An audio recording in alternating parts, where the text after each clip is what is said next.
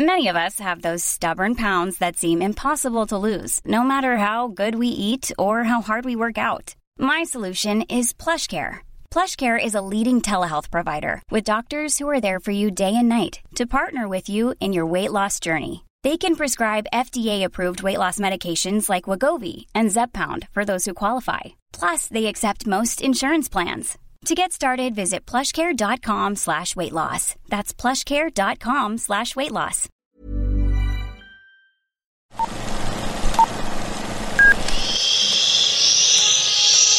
Apaga el celular y guarda silencio durante la función. Hay mucho que ver. 3, 2, 1. Hola amigos de Que Ver 321. Gracias por acompañarnos otra semana y hoy vamos a platicar. Ustedes ya están viendo ahí en el título quiénes nos acompañan. Nos acompaña Zuria Vega y Alfonso Basabe. Dime si estoy pronunciando bien tu apellido. Lo estás pronunciando perfecto y no es fácil. Es Perfecto. Muy sujeto a, a cambios. Exacto. Y bueno, son parte del elenco de esta nueva serie que hace unos días llegó a Netflix, que es Las Viudas de los Jueves.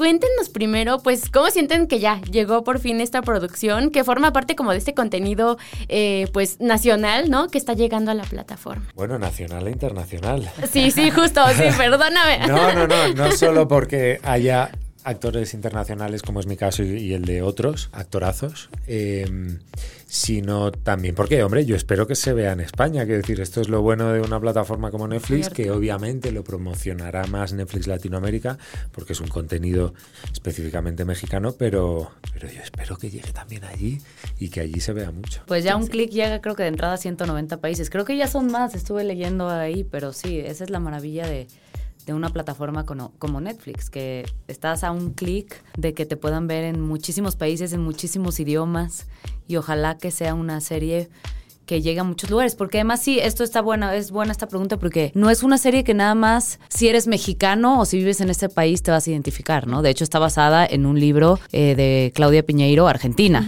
¿no? Y entonces creo que esta mm, clase social y este reflejo de esta sociedad de esta doble moral, de sí, de esta sociedad que siempre la vemos como muy aspiracional, siempre está planteada como si todos quisiéramos estar ahí, Y puede como que fueran pasar en cualquier país, ¿no? Y no lo son. Exactamente.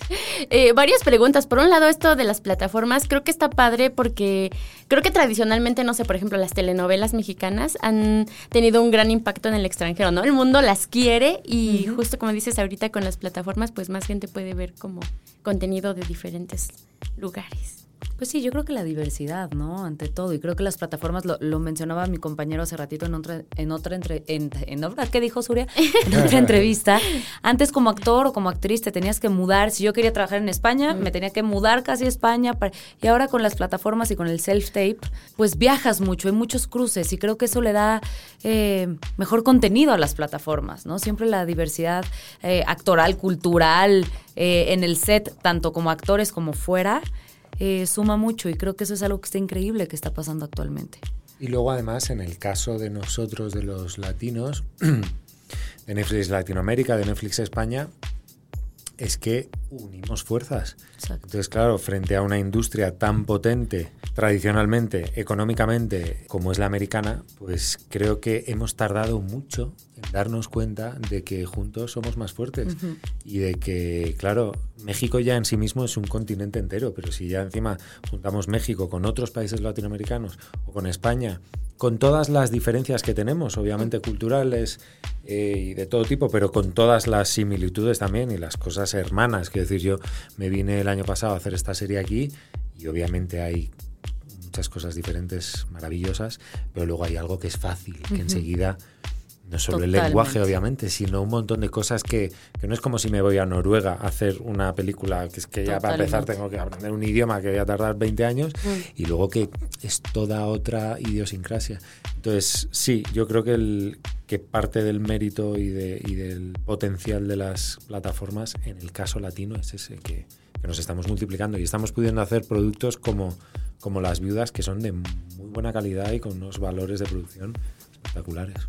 De repente me recordaba un poco como no sé, un poco esposas desesperadas en cuanto a esta narración que está al principio. Bueno, no, más bien durante todos los episodios, ¿no? Este personaje que nos va contando este un poco de los secretos que, que ocurren en este lugar. Entonces, cuéntenos un poquito eh, sobre los altos de las cascadas. Pueblo chico, infierno grande, ¿no? Bien dicen.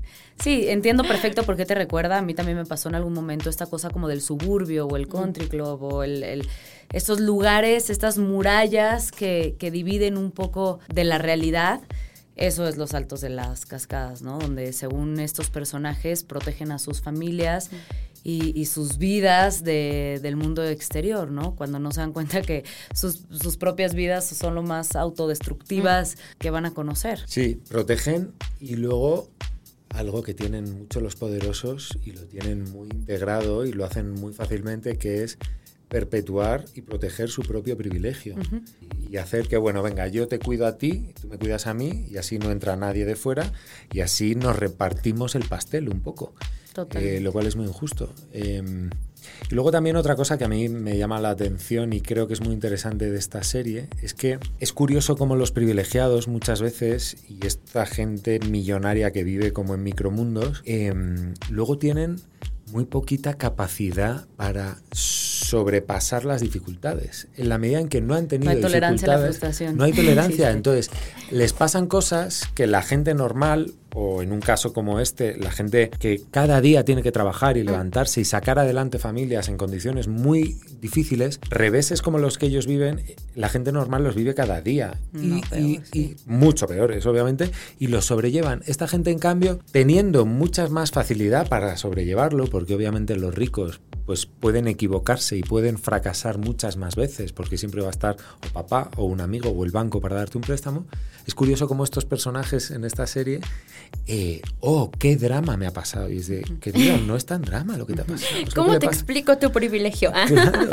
Es la falta de la noción de la realidad, ¿no? Lo hablábamos hace rato en la comida eh, con nuestros otros eh, compañeros y es eso, ¿en qué momento se distorsiona la realidad no solo que tú vives, sino la que vive, se vive alrededor de ti, lo, lo, que dice un poco mi compañero. O sea, ¿en qué momento no eres consciente del comentario que estás haciendo y la repercusión de tu palabra sobre un ser humano? Deja tú sobre alguien eh, con quien trabajas, colaboras, con tus hijos, por ejemplo, ¿no? Y a mí es algo que me encanta esta serie, cómo vemos a estos personajes reflejados en sus hijos, ¿no? Y cómo se aprende. O sea, son minimis de estos personajes, eh, pues yo sí diría bastante aterradores. es que no encuentro otra palabra. a ver qué palabra eliges, Pero sí, aterradores, total. Justo me estaba acordando de... Hay un diálogo, ¿no? Que tienen sobre, pues, las eh, empleadas domésticas, que no recuerdo qué personaje dice así como que, ay, te la... este Pues llévate a tal, ¿no? Te la sí, las personas ¿no? se prestan. Y es como, sí, son personas, ¿no? Es una trabajadora. Las personas no se prestan ni se quitan. exacto. Sí, ¿ustedes qué tanto a lo mejor justo este, creen que puede haber, no sé, en el público una reflexión tal vez eh, sobre este tema que comentaban, ¿no? Como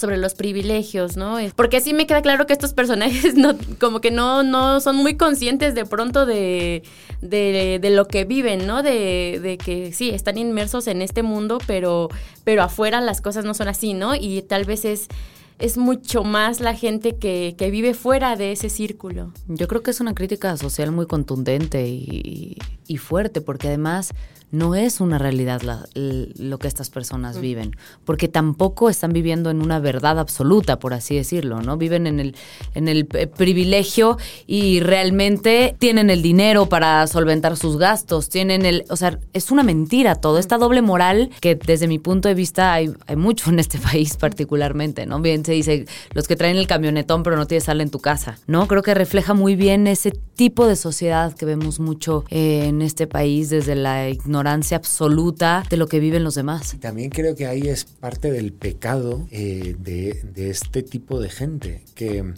oye, pues mira, si has nacido con tal privilegio, pues qué suerte has tenido, qué bien, y no es cuestión de, bueno, pues voy a renunciar a todo mi privilegio y a todas mis facilidades, no, pero al menos desarrolla la empatía. Entonces, sé consciente de tu privilegio y sé consciente de... Pero esta gente no solo no es consciente, sino que se creen merecedores. Y entonces, esto en España pasa mucho, ¿no? Dentro de que en España no hay tanta desigualdad, em, pero sí pasa mucho que la clase más poderosa y más privilegiada desarrolla mucho el tema de la meritocracia, ¿no? Que es verdad, que es verdad que todos tenemos que trabajar y que hacer esfuerzos y que hacer por evolucionar y por mejorar. Pero claro, no es igual tu mérito cuando has partido de un punto eh, mucho más avanzado que el de otro. Y eso no quiere decir que a lo mejor, oye, pues ole, has puesto un negocio y te ha ido bien y si tu padre te ha ayudado, pues todo bien.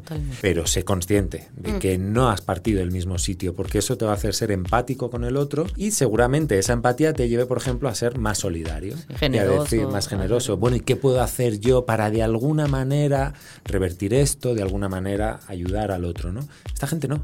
Esta gente vive en la inopia absoluta. El personaje de Zuria, por ejemplo, sin hacer spoilers, que es un personaje maravilloso y que es, es aterrador, porque tiene un, tiene un envoltorio de belleza, de sofisticación y de tal, pero que es por momentos es psicópata, porque es que ni es consciente de lo desubicada y de lo egoísta que es. Entonces, bueno, creo que sí, que en esta serie es una serie que a lo mejor uno puede pensar superficialmente, bueno, pues se perpetúa, ¿no? Se sigue hablando de clases privilegiadas, de blancos, ¿qué tal? De sí, pero con una gran crítica mm. eh, social. Qué fuerte.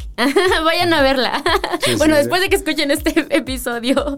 Oigan, y también a ustedes a lo mejor, ¿qué reflexión se llevaron? O no sé si les pasó en algún momento que dijeran, no sé, al leer el, el, guion, así como, ay, chin, yo llegué a hacer esto, ¿no? O, hubo algún momento así que, que, tal vez, no sé, a lo mejor empatizaran mucho con el personaje que fuera como, oh, no. A mí, a mí me interesa mucho y puse mucha atención de manera individual cuando me llegó este proyecto. Quería, sin justificar, evidentemente, todo lo que estamos planteando aquí, como poner la atención también en las causas, mm. ¿no?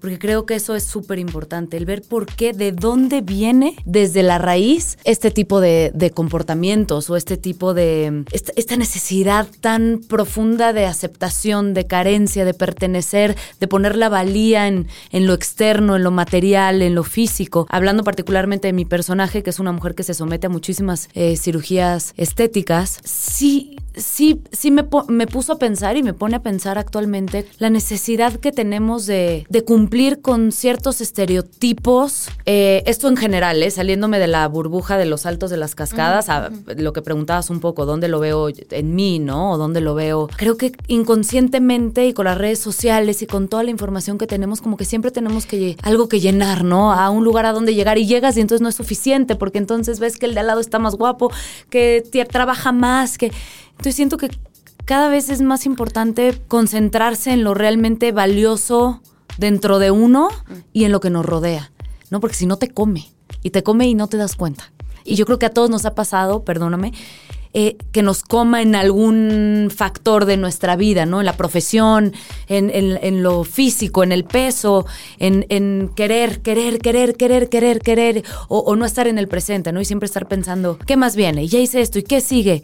Y de pronto como parar y darle el valor a lo que se tiene, porque de pronto uno deja de reparar en eso. Y creo que es una serie que sí, a nivel personal dices, wow, nunca quiero ser esto. O sea, no me quiero convertir en esto, ¿no? Pero ¿en qué, cuál, cuál es ese momento en donde, ¡cum!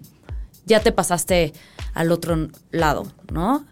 Entonces creo que, que eso. Y creo que ahí está eh, como el viaje o la reflexión o el aprendizaje que debería tener cualquier ser humano en general pero encima nosotros como actores y como artistas es una obligación, porque si no, no vamos a poder entender, o sea, nuestra profesión es entender el alma humana en diferentes circunstancias, escenarios, personajes, eh, y eso pasa por cuestionarte a ti todo el rato y cuestiona tus miedos, de dónde vienes, tus aspiraciones, tus envidias y no ponerles una etiqueta de bueno o malo, sino de es que todos, pues lo que acabas de decir, ¿no? Que todos podemos caer en la vanidad, todos podemos caer en los celos, en la envidia, en la ambición desmesurada. Entonces, eh, y claro, como actor, cuando te vienen personajes tan interesantes como estos y tan bien escritos y tan bien armados, y creo que todos, tanto los actores, que hay un gran elenco, como por parte del director, como ya la misma historia, teníamos mucho interés en no hacer personajes dentro de los límites que son,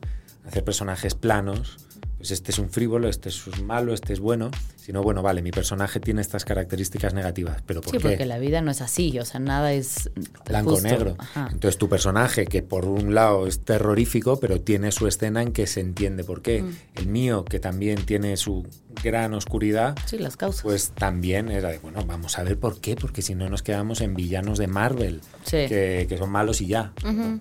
Y sí, creo que, bueno, a mí me pasó que sí me cayeron mal varios personajes. o sea, por ejemplo, el de, creo que el de Irene Azuela. Sí. así fue así como de, ah. Sí. Eh, que sí, o sea, justo creo que habla de esto que dices, ¿no? Pero te cae mal, pero a mí me pasa con el de Irene, por ejemplo, y también con el de Zuria, que me fascina. Mm. Tiene eso que tienen los buenos villanos, que es de, te odio, pero me encantas. Y eso pasa. Pero a ver qué más vas a Ahí- hacer. ¿no? ahí, eh, no, no voy a spoilear porque no has llegado a ese capítulo y probablemente hay mucha gente que, que todavía no la ve, que vayan a verla. Pero se hace referencia en, en momentos de cómo esta persona igual y que te está maltratando, ¿no? O que no te está tratando bien y aún así la ponemos como una figura aspiracional. Me quiero vestir como ella. No quiero la ropa de quien me la está regalando o quien sí me la está ofreciendo. Quiero el de ella o la de ella. ¿Sabes? ¿Por qué? ¿Por qué a veces hacemos estas cosas como seres humanos? A mí me pasa también. Creo que a todos nos pasa como un ejemplo puntual, por ejemplo, regresando un poquito a la, a la pregunta que, que hiciste anteriormente, como que, qué te pone a pensar. Cuando a mí me ofrecen este proyecto, mi primer pensamiento fue, no, yo no puedo ser mamá de una persona de veintitantos años Ajá. porque tengo 33, en ese momento ahora tengo 34, y entonces, ¿cómo? La carrera, y, bla. y entra toda esta información y que si no sabes frenar por un momento y dices, a ver, ¿qué quiero en mi carrera? ¿Qué quiero contar? Soy actriz, para eso estoy, funciona, tal. Y, y das ese saltito a la vanidad, al, al ruido externo, no estaría aquí. No hubiera hecho ese proyecto. Somos casi de la edad. ¿no? Oye, y justo ahorita que dijiste esto, ¿cómo ha sido para ti el tema como de la edad? Porque creo que a veces pasa, ¿no? Como, sí, como actor, está como esa, no sé si barrera, pero de pronto a lo mejor si empiezas muy joven, como que un tipo de personajes, ¿no? Y tal vez de pronto ya eres la mamá y, y no sé, tal, también está como de pronto este estereotipo de, de, ay, no, ¿cómo voy a ser la mamá, no? ¿Cómo ha sido para ti eso? Pues mira, yo tomé una decisión hace algunos años de, de serme fiel a mí misma y buscar proyectos e historias de las que yo me siento orgullosa de hacer. Y eso es lo que yo quiero hacer en mi carrera. Y si eso representa caracterizarme, representa eh, subir de peso, representa eh, tener hijos, venga, que lo represente, ¿no? Yo lo que quiero es venir y sentarme aquí orgullosa de lo que te estoy diciendo que vayas a ver, ¿no? Y esa fue una promesa que yo me hice hace tiempo y me siento muy bien de hacerlo. Y sí, sería una mentirosa yo aquí digo, no, no batallo, les acabo de contar. Claro que entra esta cosa de, bueno, pero... Y luego te das cuenta que no, que a veces le damos demasiada importancia a cosas que realmente no la tienen. Lo tiene el proyecto, el contar, el que te llegó esta oportunidad, el que quiero contar esta historia, ¿no? Y probablemente luego haces otra serie donde no tengo una hija de... Da igual. Lo, creo que lo que no da igual es sentirte satisfecho y orgulloso del trabajo que aceptaste hacer, ¿no? Y que también tal vez de pronto tenga que ver esta parte, no sé, siento que a veces parece como que las mujeres no, no pudieran envejecer, ¿no? Entonces También hay que romper con obedece eso. un poco también a eso, ¿no? Como, ay, no, También ¿cómo hay que romper con eso. Pero fíjate, pero es que ese viaje y ese, o sea, estoy totalmente de acuerdo contigo, ¿no? Una cosa es lo que nos marcamos como camino eh, de carrera, pues quiero hacer, obviamente, historias persona eh, interesantes, personajes interesantes, enriquecedores, ir cada vez haciendo proyectos más, más ricos, ¿no? Y luego está, obviamente, el viaje y el trabajo más neurótico, ¿no? De el ego, de tal. Esto también le pasa a los hombres. O sea, yo también he pasado de ser el chico, el galán, guapo, que no tiene hijos, por supuesto, ni de lejos, a, uy, de repente me ha llegado un personaje Caray. con un niño bebé. Qué bien. De repente el siguiente ya no es bebé, ya tiene seis años. Ahora les contaba que yo ahora mismo estoy haciendo una serie en España, que no puedo contar mucho, en que mi hijo ya tiene 20 años y hace cosas muy feas y muy oscuras de chavales de 20 años. Entonces yo ya soy el padre cuarentón madurito. Entonces, más allá de que yo sepa que ah, todo lo que eh, idealmente, pues también hay una parte de mi ego que dice, joder. Y claro, ya veo que están al chico al que cogen, no mi hijo, otro, eh, al galán, pues claro, tiene 25, 30 años y yo ya a ese no le doy. Y ya no lo voy a dar nunca. Y ahí también hay un trabajo de, bueno, chao, despídete, ya Romeo no lo vas a hacer, no pasa nada. Ahora, también es cierto, y creo que eso también viene de la mano de las plataformas, lo cual me parece increíble, que cada vez hay más historias. Eh, antes eras ya más de los 40 y ya eras la mamá de la mamá de la mamá Sí. y ya no había. Y es importante contar historias también con protagonistas de 40, 50, 60, hombres, mujeres, ¿sabes? O sea, Todos merecen ser protagonistas. y las historias reales también, las crisis de los hombres, las crisis de las mujeres, Y la que además importante. con la edad en general van a ser más interesantes esas historias. Porque lo siento, viva la juventud y tal y cual, pero somos más interesantes cuanto más... Yo soy más interesante ahora que con 20 años. Tengo más que contar, sé más de la vida y mucho más quien tenga 60 y yo no te digo quien tenga 80. Pero en esta sociedad capitalista de la juventud, de tal y cual, parece que lo más maravilloso son los 20. No, bueno, los 20 físicamente estás muy bien, pero en todo lo demás, yo por ejemplo soy mucho más feliz ahora con 43 años que con 23. Que sé más quién soy, el lugar que ocupo, no solo como actor, sino como, como ser humano. Entonces sí, es verdad que eso, afortunadamente cada vez hay más historias de mujeres, más directoras mujeres, y es que son más interesantes, porque si no nos quedamos en historias de machitos, de tíos que hablan de las mujeres desde un sitio totalmente simplista, sí, y lo que nos queda. Arriba los 30 y los 40 y los 50. ¿sí? Sí, todas las ve- son épocas distintas. Claro. Oigan, yo también quiero hablar de, de- aprovechando que están ustedes, del acento de Omar Chaparro, porque es como muy fresa en esta historia, ¿no? Y me llamó mucho la atención, o sea, creo que sí, su voz eh, hasta la hace como un poco más grave a como lo hemos escuchado en otras. Entonces, cuéntenme, oh, bueno, en general a lo mejor del trabajo con el resto del elenco, pero también, ¿ustedes notaron eso en el acento de Chaparro? Ah. Yo no, porque es que, claro, yo para mí, eh, yo no distingo. no distingo. Yo creo que para Omar es un gran reto, o sea, yo creo que no se le había visto así a Omar en, en ficción, ¿no? Y creo que Omar trabajó muy duro y, y creo que el resultado es muy bueno. Y también creo que ese, ese fresa, que es un poco más fresa que los otros personajes, justo representa a estos personajes que seguramente conoces, que cuando hablas con ellos dices como, ¿por? Ajá. ¿No? y creo que, que eso es Tano. Mm. Tano es mucho, todo es mucho. ¿no? Y creo que Omar, que tiene esta energía, o sea, Omar es- tiene la energía, creo que tiene más energía que mis hijos. O sea, Omar tiene una energía y creo que toda esa energía la focalizó en este lugar de la mano de Beto y creo que, que logró algo muy poderoso, Omar. Omar es increíblemente Sí. trabajador. Sí. Tanto, ahora hablábamos en la comida y él mismo lo decía, bueno, a lo mejor también te tienes que relajar un poco y tomarte un tiempo más, porque es que a mí por lo que me han contado, por lo que le conozco a él y tal, es un tío que, que su carrera mm, se ha construido, pues eso que hablábamos del privilegio, pues desde el no privilegio. Exacto. Y claro, llegar a donde él ha llegado desde el no privilegio es triple- triplemente meritoso. Entonces, bueno, yo claro, lo que le ves por un lado es el que es, y es muy payaso, y, Y es, es un muy gran juguetón, amoroso, y es sea. un gran compañero, pero luego, desde esa aparente permanente comedia, es muy currante y tiene escenas muy difíciles y los días que tenía esas escenas muy difíciles estaba concentrado donde tenía que estar y siendo muy consciente de la oportunidad que para él era y lo que este personaje representa para él.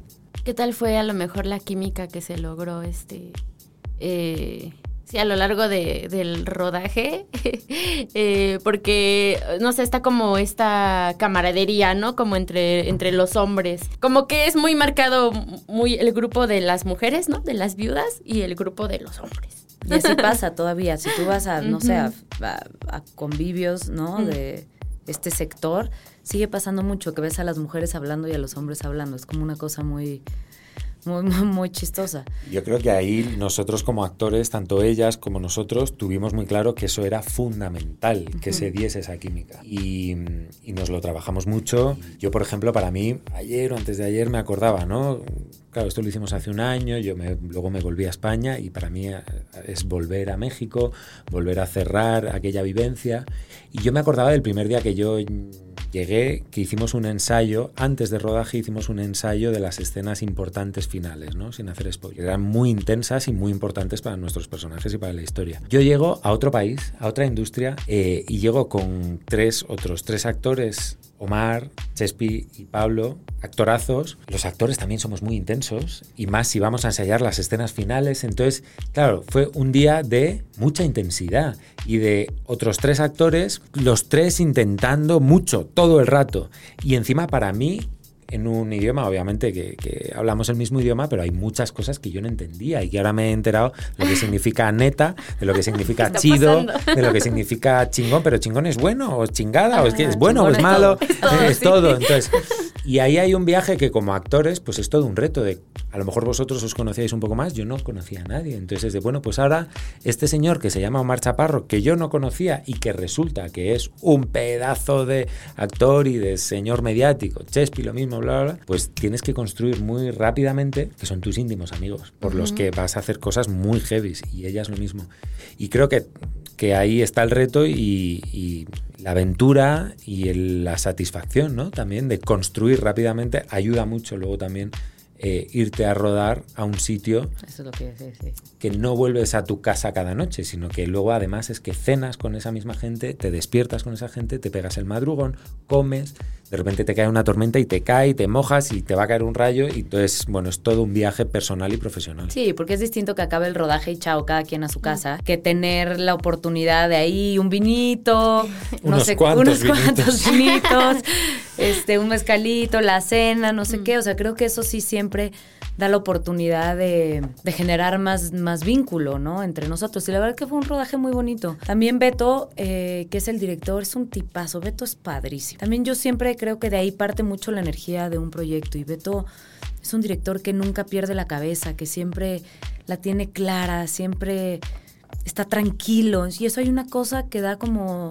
como calma, como que todo va a estar bien, ¿no? Él siempre tiene como una certeza y una paz que, que transmite en el set. Y eso es muy importante en un rodaje, con tantos Claro. personajes, con tantas escenas complicadas, con lluvia porque el clima no ayudaba, con... Y Beto es que nunca pierde la cabeza, o sea, a mí me sorprende. Y luego da mucha libertad a los actores para probar. A lo mejor él tiene claro por dónde va, pero está muy abierto a, oye, yo esto lo veo por aquí. Y te dice, venga, pruébalo. ¿Funciona? Ah, pues sí, me has convencido. ¿Funciona? No funciona, ¿verdad? Bueno, pero lo has probado. Y eso para un creador es Sí, es fundamental padre, sí. que te den un espacio, porque si no, al final te sientes una marioneta que estás ejecutando lo que te piden. Bueno, vale, pero es que yo también tengo un criterio y has contratado a este actor y no a otro. Entonces confía también en la parte en que Basabe, Zuria, puede aportar a esto que no iba a aportar otra actriz o otro actor. Y Beto eso lo hace.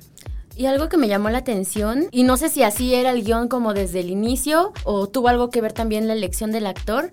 eh, y digo, hasta lo que hemos visto, porque Netflix no nos adelantó tantos capítulos, pero eh, el personaje de Juan Pablo Ben- Medina tiene ahí un accidente, no les spoiló mucho. Em, y me llama la atención que sí, me parece que se lastima su pierna. Entonces no sé si, ¿cómo fu- fue? Si ustedes saben si a lo mejor estuvo escrito justo como para él, por el tema que él vivió, y también tal vez cómo se, se vivió esa escena, ¿no? Digo, yo creo que es algo que le corresponde contestar a, a Juan Pablo. Eh, lo que sí te puedo decir es que estaba escrito así. Entonces, pues yo creo que en esta carrera todo te encuentra. ¿No? Y eso es algo hermoso y mágico de, de esta profesión. Pero sí, creo que esa pregunta en particular, creo que el único que la puede contestar con certeza y claridad es, es Juan Pablo. Yo lo que sí te puedo contestar es mi experiencia con respecto a eso, con respecto a Juan Pablo. Yo, bueno, de algo en algún momento me había cruzado con él, ¿no? Como, como no a nivel personal, sino bueno, pues saber quién era o saber de rebote un poco su historia, pero no mucho. Y él, por ejemplo, hubo un día que, nos contó un poco co- lo que vivió y, a mí me emocionó profundamente sobre todo lo, lo duro que fue, que obviamente ya en México pues lo conocéis todos esa historia, yo no la conocía, y sobre todo qué ha hecho él después con eso. Otro cualquiera se hunde. Yo me lo contaba y aparte de llorar pensaba, yo no sé si yo no en ese momento digo, uh, chao, yo no puedo con esto. Entonces el viaje que él hace desde su experiencia y, y yo creo que Las Viudas ha sido de los primeros proyectos que ha hecho después, ¿no? Pues claro, ver semejante historia de superación personal para mí fue. Eh, maravilloso, un regalazo, la verdad. Claro. Y ahora que, bueno, como dicen, ya la, la grabaron hace un año, ¿no? Ya, pero ahora que ya está fuera, ¿no? Que ya salió por fin Ya esta nace el bebé. serie. ya nació el bebé. Eh, también, ¿ustedes en qué están, no? Es de los que nos puedan un poco adelantar qué viene también para su carrera. Pues yo ahorita estoy en Siete veces Adiós. Eh, me quedan tres semanas, me aventé seis meses de temporada y, y ahí estoy estos últimos tres fines de semana. Los espero ahí en el Teatro Ramiro Jiménez. Perfecto. Ahí los espero en este musical precioso. De Alan Estrada, ¿no? Sí. Así es. Sí, no lo he podido ver, pero he Pues ve, muy buenos ve antes de eh, que comentarios. vayas, Eh, hermoso, he escuchado que lloras. No sé si quiero Mucho. en este momento. Lloro yo y lloran ustedes. Ajá. Y esa es buena señal. Sí, es un musical que habla del, del perdón, del saber decir adiós a tiempo, Mm. de la gratitud. Eh, Creo que me voy a esperar. Ah, no, Perdóname. No, véanlo, es muy bonito. Te sana desde muchos Mm. lugares esta, esta historia, no solo en relaciones amorosas, en la vida, ¿no? Porque te encuentras en los rincones de la música, del texto. Es un espectáculo, además, con músicos en vivo, cantantes en vivo, entonces es, un, es espectacular. Y es un musical 100% hecho me- en México. Y creo que eso es bien valioso de Siete veces a Dios. Lo que, el fenómeno que ha sido Siete veces a Dios. Y, y creo que es porque la gente se encuentra ahí, en el lenguaje. Está padrísimo que hagamos historias y que, que hagamos mucho teatro y hacemos mucho teatro de otros lugares. Pero creo, hay- creo que hay una cosa de ver esta historia con nuestra forma de hablar, con nuestra forma de relacionarnos, que, que la gente se, se siente ahí. Entonces, ahí los esperamos. Y para ti. Pues yo estoy rodando ahora en España una serie de Netflix eh, que se llama Respira. Se llama Respira, es, está ambientada en un hospital. eh, tiene un elencazo, está Nayo Nimri, Aitana Sánchez Gijón, Blanca Suárez, Manu Ríos, Borja Luna, Rayo, Servidor y muchos otros. Y bueno, creo que va a ser una cosa interesante y, y que va a enganchar también. Y luego estreno una peli ahora en octubre, noviembre, que se llama El Favor, de Juana Macías, una comedia. Y bueno, ¿En dónde se estrena? llegar. ¿En plataforma o cines? Allá. En cines. Ay, qué padre. En cines. Es Esperemos que llegue por acá. de Antena 3. Entonces, Antena 3 tiene A3 Media, tiene su propia plataforma, que es A3 Player. Eh, y es verdad que muchas veces primero se estrena en cines, luego va a 3 Player y luego al cabo del tiempo pasa a, A otra Netflix plataforma, o a- sí. Perfecto, pues ya estaremos ahí pendientes, porque también ya casi se está acabando el año, ¿no? Bueno, esto va a salir como a mediados de septiembre, ya, ya se nos fue el año. Ya, qué rápido. ¿Cómo, ¿Cómo cierran? Digo, todavía faltan un par de meses, pero, pero justo ya están saliendo los proyectos, ¿no? Ya un poco como despegarse de ellos. Sí, pues eh, a ver qué trae el próximo año y cerrar el año trabajando, creo que pues está increíble. Yo siempre siento que eso es de, de buena suerte, ¿no? Como terminar el año trabajando. Hablábamos del privilegio, pues. Exacto, ahí hay justo. un privilegio. Justo. Y nada, esperando que esta serie llegue a muchos lugares, a muchos países, que se echen el maratón de los seis capítulos. Es una miniserie, no hay segunda temporada. ¿No? ¿Cómo? Entonces, Yo les iba a preguntar si no, porque habría está basada en un segunda. libro y se cuenta, se cierra, Mm. ¿no? Pero se la pueden echar Ajá. en el puente, se pueden echar los seis capítulos al hilo. Puede haber tal vez las viudas de los viernes. Eh, imagínate, estaría Una bueno. secuela. Estaría No, y, bueno. está, y está bien las historias cerradas porque también ahí evitas la tentación de, de alargar el chicle innecesariamente. Perfecto, oigan, pues ya vámonos despidiendo. Les agradezco mucho que hayan venido. Ya estaremos Gracias. pendientes igual de los siguientes episodios que todavía Ay, no hemos sí. podido Los ver. ves, a ver, ¿eh? a ver Sí, cómo termina, porque sí me están estresando un poco. Sí, el que sí. sigue es el mío, el del Ah, que te quedaste. Perfecto, sí, justo. Vi el de la familia de, de Omar Chaparro. Sí, sí, Sí. los Scaglia. ¿Sí se pronuncia así? Siempre lo pronuncié mal. Scaglia, sí. Scaglia, sí. Yo creo que los italianos no hacen tanto la GL La G. Scaglia. Muy bien, pues para que vayamos cerrando, este, justo a lo mejor, ¿qué le dirán a la gente, no? Para que eh, se acerque a, a ver esta serie, que, que pues sí, justo, o sea, tal vez es como de estos productos como con elenco mayormente como nacional, pero como decíamos al inicio, es esta ventaja de las plataformas que puede llegar a mucha gente y que también tiene talento internacional. Entonces, ¿qué le dirían a la gente? Bueno, yo creo, yo creo que es que es una serie de mucha calidad. O sea, eh, tiene una fotografía Marc Belver que es casualmente eh, español, catalán, eh, afincado aquí desde hace 20 años. Es un pedazo de director de fotografía y entonces es una serie que, que yo creo que eso, gracias a las plataformas y a la globalización de, de la ficción, industrias que originalmente tienen una historia larguísima, eh, como es la mexicana o la española, están pudiendo hacer cosas de mayor calidad, que es que, que están a la altura de la industria americana. Y entonces yo creo que es un orgullo para, para los actores cuando formamos parte de ella y como espectadores de un país concreto, de una, de una industria concreta, decir, "Joder, estamos haciendo cosas tan buenas como los que mejor hacen la ficción, que son los americanos, y que tienen presupuestos 10 veces mayores que los nuestros. Entonces yo creo que es un orgullo y que engancha y que, para bien o para mal, cuando tienes dinero, tienes más dinero, tienes más medios, tienes mejores profesionales y haces mejores cosas. Muy bien. Sí, yo creo que tiene una propuesta cinematográfica, tiene un soundtrack espectacular. Hay rock en tu idioma. Ah. Exacto. Este, Alexa, pon rock en mi idioma, ¿no? Dice tal. Sí. Este, en tu idioma. Eh, creo que Beto y Mark, que ellos hicieron Luis Miguel juntos. Creo que tienen muy claro, ellos tienen una comunicación espectacular y, y decidieron un lenguaje muy particular para esta serie. Hay una propuesta y, y hay una línea, ¿no? Así la, la, historia no se cuenta de manera lineal, lo cual la, la hace un thriller muy atractivo. Pero hay, hay, no sé si les pasa a ustedes, pero cuando ves un proyecto y dices, ah, ok, hay una propuesta visual, hay un, una propuesta de lenguaje, hay una propuesta... Y eso está increíble. Apostar por cosas diferentes ¿no? y entretenerlos, que al final ese es nuestro trabajo. Perfecto, pues muchas gracias. Gracias por, por el espacio. Felicidades por esta, esta nueva serie, miniserie. Esperamos quienes nos están escuchando que ahí se den una vuelta por Netflix y también que nos dejen un comentario ahí en la cajita de comentarios.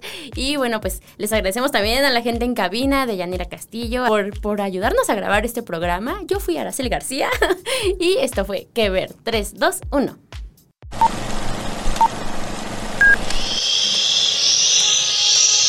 Apaga el celular y guarda silencio durante la función. Hay mucho que ver. ¿Qué ver? 3, 2, 1.